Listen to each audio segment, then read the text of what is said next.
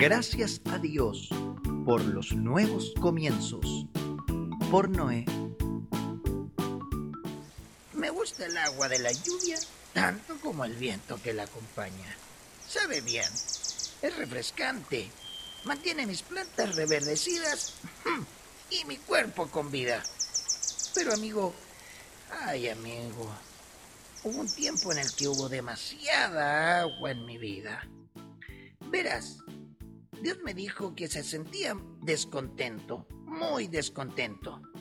La gente del mundo se había vuelto bastante... bastante mala. En realidad eran terribles. Eran violentos y malvados. Y Dios había llegado a su límite. Entonces, Él me dijo que construyera una barca. ¿Una barca?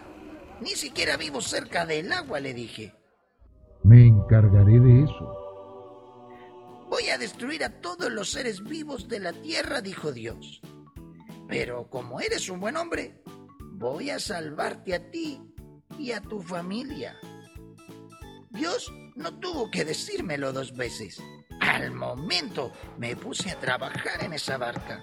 Gracias a Dios, mis tres hijos, Sem, Cam y Jafet, también ayudaron. Era una barca enorme, lo suficientemente grande como para ser el zoológico más grande de la historia del mundo. Dios quería que trajera dos animales y dos aves de cada tipo, así como suficiente comida para alimentarlos a ellos y a mi familia. Dejamos a los peces, a ellos no les preocupaba el exceso de agua. Luego llovió fuerte. Y durante 40 días y 40 noches la lluvia no se detuvo. Cuando la tormenta acabó, todo el planeta estaba inundado. Con el tiempo, el agua comenzó a bajar y finalmente la barca descansó sobre una montaña. Habíamos estado flotando por más de un año Qué bien nos sentimos al salir de la barca y estirar las piernas en tierra firme nuevamente. Pero nos sentimos aún mejor al saber que Dios le había dado al mundo una segunda oportunidad. Aunque Él quería comenzar de nuevo, todavía nos amaba. Ahora mi familia puede reconstruir nuestro mundo y honrar a Dios en todo lo que hacemos. Dios nos dio una nueva oportunidad a todos.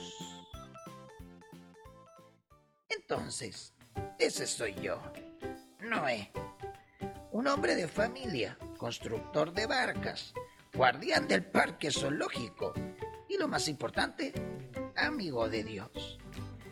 Tú podrías pensar que estoy harto de tanta agua en mi vida, pero Dios creó el agua para hacer muchas cosas buenas también.